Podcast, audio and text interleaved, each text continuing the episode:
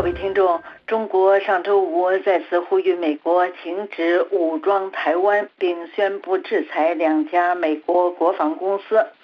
相关的两家美国公司是洛克希德马丁公司和诺斯洛普格鲁曼公司。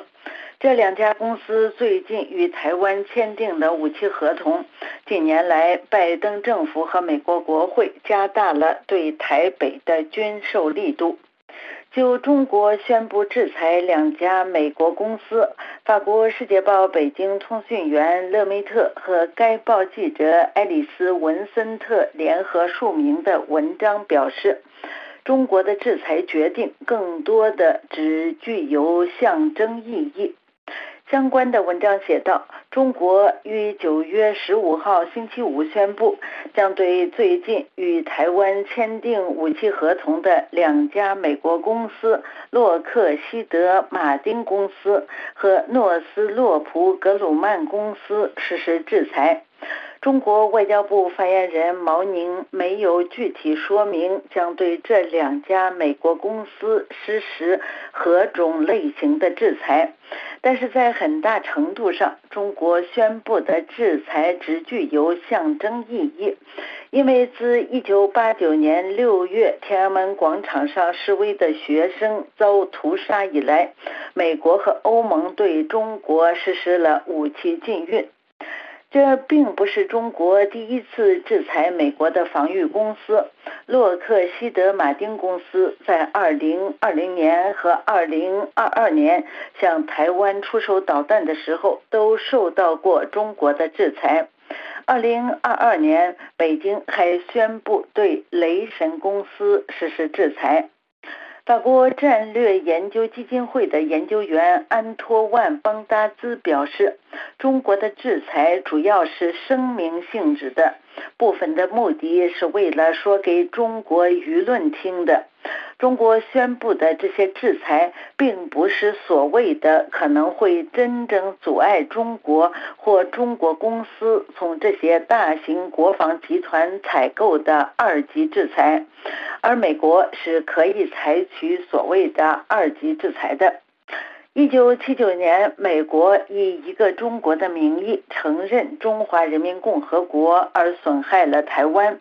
但是，美国国会同时要求美国政府给自治民主的台湾提供自卫的手段，目的是为了阻止北京的一切扩张的野心。近年来，拜登政府和美国国会加大了对台湾的军售力度。七月份，美国甚至动用自己的武器储备，在很多领域更快地给台湾提供装备。这个一揽子动用武器库的计划，其价值达三点四五亿美元。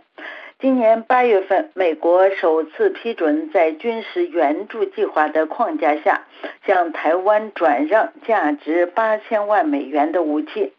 迄今为止，军事援助计划只惠及华盛顿承认的主权国家。据悉，美国八月份批准的向台湾出售的武器，是用于台湾战斗机的探测设备。根据美国国务院，这涉及 F 十六战斗机的红外探测系统，以便让台湾拥有可靠的防御能力。这些系统由过去已受到中国制裁的美国洛克希德马丁公司建造。周五，毛宁再次呼吁美国停止武装台湾。毛宁说：“否则，美国将不可避免地面临中国坚决而强烈的回应。”自时任美国众议院议长南希·佩洛西2022年8月访问台北以来，中国空军加大了对台湾防空识别区的入侵力度。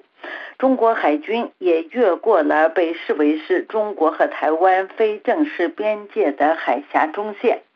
周四，台湾宣布，过去二十四小时内，在台湾附近发现了多达六十八架中国飞机和十艘船只。这样的入侵以前是非常少有的，但是现在已经变得司空见惯了。法国《世界报》的相关文章还表示，即使目前中国国防部里发生的危机，让台湾有希望可以有片刻的喘息，但是中国的入侵也是不太可能停止的。台湾将于明年一月份举行总统选举和立法选举，现在正在进行竞选活动。通常总统候选人都会在这个场合前往美国，这难免会引起中国新的反应。各位听众，以上是法国《世界报》摘要节目，本次节目由阿曼婷编播，感谢收听。